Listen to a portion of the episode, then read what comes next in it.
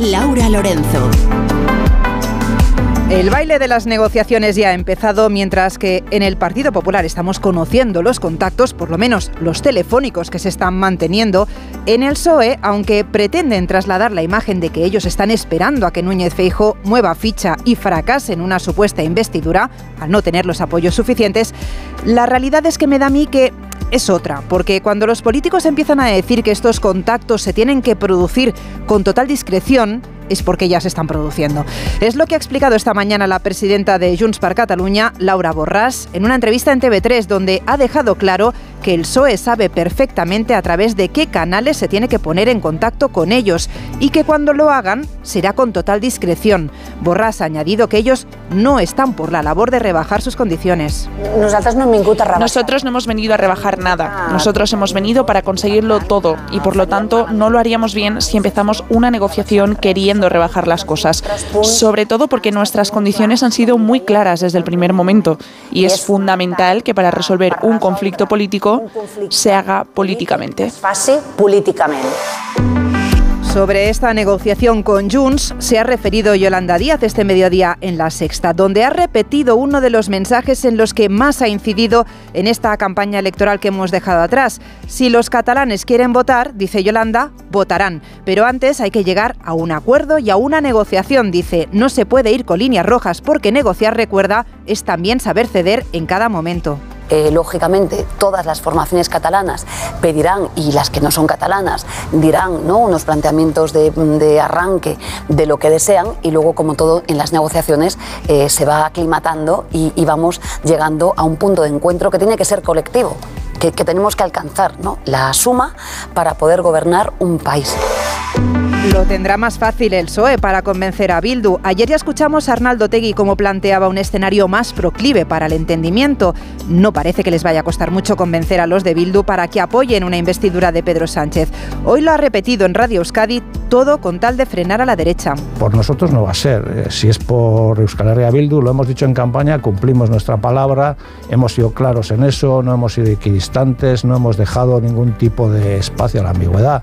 Nosotros hemos dicho, si se puede parar a la derecha reaccionaria la vamos a parar. Por lo tanto, esta es nuestra predisposición, hay que hablar y hay que entablar y articular mm, pues, eh, en las próximas semanas pues, lo que puede ser una alternativa que, digo, es complicada.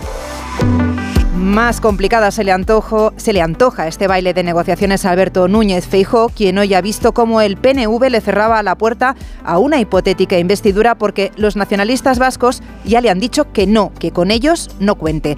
Feijó de momento cuenta con UPN y en principio contaba también con Coalición Canaria, pero enseguida se lo contaremos, los canarios ahora se ponen un poquito de perfil. Mientras este miércoles a quien hemos escuchado es a José Félix Tezanos, al responsable del CIS. Ha pasado por Radio Nacional para sacar pecho de sus encuestas. Reivindica que al contrario de todo lo que han criticado, las, encuestas, las encuestas del CIS han sido las que más se han acercado al resultado final. Antes se decía todas las encuestas excepto el CIS de Tezanos. Vale, ahora si dicen todas las encuestas fallaron, pongan ustedes también, excepto el CIS de Tezarnos, que, que fue la que estuvo más cerca de los datos de realidad, sin pretender en ningún momento, porque cualquier científico social sabe que no se puede perseguir la, la exactitud, porque el componente humano es volátil. Tampoco acertó Tezanos, aunque ahora se reivindique como ganador en las encuestas, porque hay que recordar que en todos los sondeos del CIS publicados daba por vencedor de las elecciones al PSOE. De hecho, el que conocimos el pasado 17 de julio, a tan solo seis días de las elecciones, vaticinaba que el PSOE ganaría con un 32% de los votos y que el PP se quedaría con un 30%. Los porcentajes se acercan bastante a la realidad. De hecho, el resultado del PSOE prácticamente lo clavó, porque el de las urnas es un 31,7% de los votos eso sí, con el PP se quedó corto, le faltaron tres puntos para acertar. Tras el resultado de estas elecciones es cuestión de sumar y ver quién es capaz de aglutinar un mayor número de apoyos. Y aunque Feijo es quien de momento ha tomado la iniciativa, lo tiene muy complicado para sacar adelante una investidura.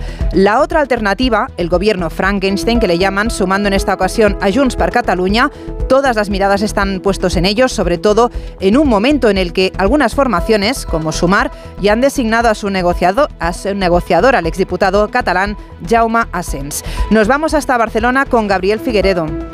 A pesar de que Junts mantiene sus líneas rojas para investir a Pedro Sánchez, amnistía y autodeterminación, el expresidente de la Generalitat, Artur Mas, les ha recomendado paciencia ya que los partidos independentistas, dice, tienen la sartén por el mango. Son declaraciones a Onda Cero Cataluña. La única recomendación que yo puedo hacer... La única recomendación que yo puedo hacer es que no tenga prisa para hablar con el PSOE. Antes le toca hacerlo a otros y habrá que ver cuál es el precio y también las consecuencias de estos pactos. factors. Preu, y las consecuencias de todos aquests pactes. Más también ha deseado que Esquerra y Junts pacten un mínimo común denominador de cara al Congreso. Sin embargo, el pacto de republicanos y socialistas en la Diputación de Barcelona hace saltar por los aires, a juicio de Junts, que esta voluntad sea real.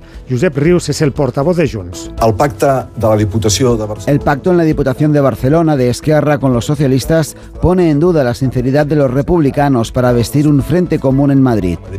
Por su parte, Esquerra ha recordado que ya ha llegado a acuerdos con Junts en la Diputación de Girona o en la Asociación Catalana de Municipios. En un primer momento Feijó contaba con el apoyo de Coalición Canaria siempre y cuando han dicho los canarios que no se llegue a un acuerdo de gobierno con Vox.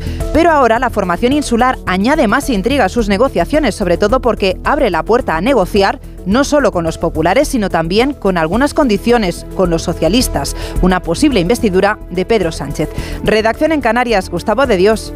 Ni con Vox ni con Sumar. Coalición Canaria avanzado tras su ejecutiva nacional, la que podría ser su postura ante una posible investidura y todo apunta a una abstención porque a Feijó solo lo apoyarían en un improbable pacto con el PSOE y a Sánchez en un imposible acuerdo con el PP. De la ecuación salen Vox y Sumar. Fernando Clavijo es secretario nacional de Coalición Canaria. Mantenemos nuestras líneas rojas a apoyar ningún gobierno en el que esté dentro Vox o Sumar. Nosotros no estamos en ningún bando, no estamos en ningún ideológico, estamos con Canarias y desde luego a partir de ese escenario, si se articula una posible investidura de alguno de los candidatos que no sea fallida ni que sea obviamente fruto de, de la frivolidad, sino simple y llanamente de una propuesta de gobierno seria para España y que se comprometa con los problemas canarios, pues a partir de ahí estamos en disposición de sentarnos para hablar. Los nacionalistas canarios tienen un escaño cuya titular, Cristina Valido, se convertirá en diputada por la provincia de Santa Cruz, aunque se sentarán con todos, pero con esas líneas rojas. En este martes ya con cierta perspectiva y 48 horas después de la jornada electoral, lo que nos proponemos es analizar si les ha funcionado bien o no la campaña electoral a los partidos a la vista del resultado. Y lo hacemos con alguien que sabe mucho sobre campañas electorales y sobre comunicación política. Tony Aira, buenas tardes. Hola, ¿qué tal Laura? Muy buenas tardes. Déjame que te presente un poco para quien no te conozca. Tony Aira es doctor en comunicación por la Universidad Ramón Llull de Barcelona y es directora además del máster en comunicación política e institucional de la Universidad Pompeu Fabra y además conoce perfectamente cómo funciona la comunicación política y las campañas electorales. Quería plantearte, a la vista de los resultados, tú que eres profesor, ¿a quién suspenderías o aprobarías por la campaña que han hecho en estas elecciones? Bueno, a, aprobar, eh, a ver, yo soy, Laura, yo soy muy generoso con las notas habitualmente, siempre me lo dicen los alumnos, pero eh, yo aprobaría evidentemente a quienes han ganado, que en este, en este sentido, eh, por si, si, ligamos a esa idea clásica de que ganar es gobernar y quien más tiene opciones en estos momentos es Pedro Sánchez, yo aprobaría a los socialistas por el planteamiento de, de raíz, es decir, la misma convocatoria de elecciones, que yo creo que se hace con una visión estratégica por parte de Pedro Sánchez, que luego además se trabaja bien desde un punto de vista comunicativo y suspendería al bloque de la derecha PP y Vox, más a Vox que a PP, porque es obvio que, ha puesto muy difícil Vox, uh, pues eso, que el PP pudiera defender una posición ante lo que, bueno, yo creo que ha sido el objetivo que buscaba Sánchez, de retratar la, los posibles peligros que para mucha gente tuviera el pacto entre Vox y PP. Uh, yo creo que Vox lo ha incentivado y el PP no ha sabido desengancharse de eso, ¿no? Al hilo de esto que comentabas, ¿crees que posiblemente no era la estrategia inicial, pero que en función de cómo han ido sucediendo las cosas, por ejemplo, de cómo le fue el cara a cara a Sánchez, eso le obligó de alguna manera a modificar esa estrategia de campaña y reconducirla? Porque sí que es cierto que en esa última semana eh, enfatizaron con mucha fuerza ¿no? El, esos, esas alianzas entre el Partido Popular y Vox.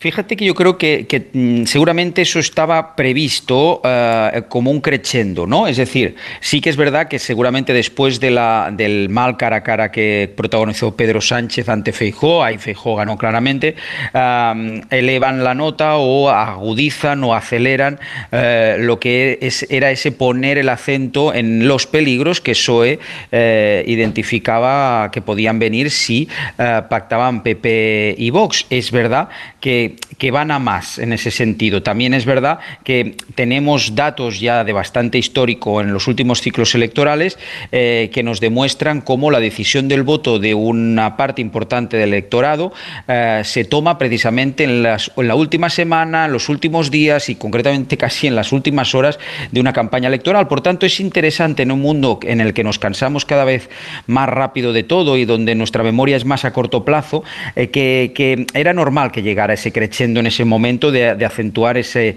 ese, ese, mensaje. Pero en origen, Pedro Sánchez, yo creo que eso es lo más interesante de esta campaña, vuelve a demostrar esos reflejos que lo han hecho característico como político, cuando después de unos muy malos resultados en las elecciones municipales y autonómicas, en los que PP y Vox pueden alcanzar el gobierno de comunidades y ayuntamientos que no habían gobernado hasta entonces, él decide eh, identificar eh, y llevar al extremo la idea de, bueno, no nos, nos han dejado de votar, nuestro electorado se ha desmovilizado, se ha movilizado el de la derecha, vamos a plantear una tesitura. Es decir, esto que ahora vosotros, ciudadanos de X ciudades y, y gobiernos autónomos y comunidades, vais a sufrir, entre comillas, ¿eh? según su, su relato, uh, con un pacto PP-Vox, lo que vais a ver uh, sacrificado en cuanto a derechos sociales o de diferentes colectivos, si lo queréis para vuestro gobierno, lo tendréis que votar ahora. Si no lo queréis, tendréis que movilizaros.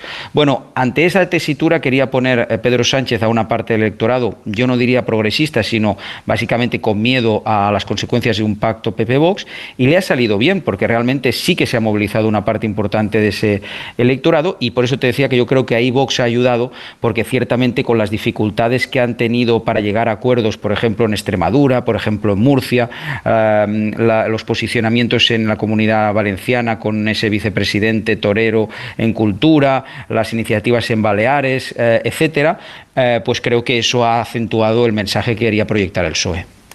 Te quería preguntar un poco por, el formato de las campañas electorales, porque hemos visto cómo Feijóo ha hecho una campaña más tradicional, si se puede decir de alguna manera, con mítines en la calle. En cambio, Sánchez hemos visto que apostaba más por la presencia en los medios, en los platós. No sé si está cambiando un poco las campañas como las conocemos. Sí, cambian y mutan siempre uh, en función también de cómo cambia y muta nuestra sociedad y nuestros consumos de, de, comunicación, de, de, información, pero también cómo cambia nuestra relación con la política. Es decir, tiene razón que Feijó empezaba con esa idea más clásica de campaña política, pero fíjate que en formatos cada vez más pequeños, esos grandes mítines los hemos visto muy puntualmente en esta campaña. ¿Por qué? Porque cada vez cuesta más movilizar a la gente y no es una cuestión solo meteorológica de la época del año y de los calores que dan salir a la calle en estos días, sino sobre todo porque cada vez hay menos militancia en los partidos, la relación de una parte importante de la sociedad con la política es cada vez más, eh, si no distante, pues escéptica o, o, muy ligada a lo concreto y a lo práctico, ¿no? Eh, ideologías van a la baja, va más al alza la identificación con un proyecto político, un liderazgo pues que se pueda, se pueda notar como útil al servicio de de unos determinados intereses puntuales, ¿no? O de momento para las personas, para colectivos. Y es verdad que entonces los mítines clásicos o los actos clásicos han ido a menos. Por eso los medios de comunicación uh, pues van al alza. Mm, la verdad es que siempre en comunicación política se dice que una nueva tecnología no uh, anula la anterior, sino que se, que se acumula. Por tanto, lo típico y lo que han hecho esta vez también es campañas en multimedia y multiplataforma. Te van a estar en los medios clásicos, pero te van a estar también en redes, te van a estar también en los mítines, pero se redimensionan según los consumos y las, y las maneras de, de, de hacer de la gente mm, a conveniencia. Tony, para terminar, aprovechando que te tenemos aquí, déjame que te pregunte por Cataluña, porque Cataluña va a volver a ser protagonista en estos días, está claro. No sé si te atreves a hacer un pronóstico de qué pasará con Junts. Bueno, a ver, yo creo que en, Cataluña hay una pugna que ya se, mm, se, alarga hace bastante tiempo por la hegemonía del espacio independentista entre Junts y Esquerra Republicana. No acaban de desempatar, están muy empatados eh, constantemente a pesar de las dificultades del espacio de Junts para compactarse. ¿no? Eh, en cambio, Esquerra se ha ido profesionalizando mucho en cuanto a su comunicación, en cuanto a su estructura, y a pesar de eso no se desenganchan. En estas han salido empatados. Eh, y Esquerra Republicana casi ha bajado a la mitad eh, su representación, entre otras cosas porque seguramente se ha identificado por una parte del electorado en Cataluña y específicamente el independentista que le había puesto las cosas muy fáciles a Pedro Sánchez. Por tanto, y que Cataluña no era ya un tema de debate y que se daba por superado en el conjunto de España. Por tanto, ahí eh, Junts per Cataluña, con el acumulado de los agravios que pueda tener con el PSOE, hasta hace cuatro días, por ejemplo, que les arrebató la alcaldía de Barcelona pactando con los comunes y el PP, eh, no le va a poner las cosas fáciles a un Pedro Sánchez, que tampoco tengo la sensación de que tenga demasiada prisa para concretar ese, ese pacto ahora con el PP y Vox, con los problemas que van a tener eh, de reubicación y con él disfrutando de la, del semestre de, presidencia española. Por tanto, eh, veremos los cálculos de unos y otros, los particulares, eh, hasta qué punto condicionan o hasta qué punto encuentran alguna, alguna idea compartida de horizonte para, para gobernar, ni que sea, si no juntos, como a mínimo con alguna sintonía. Tony Aira, muchas gracias por acompañarnos en este espacio de la brújula. Hasta mañana. Un placer. Muchas gracias, Laura.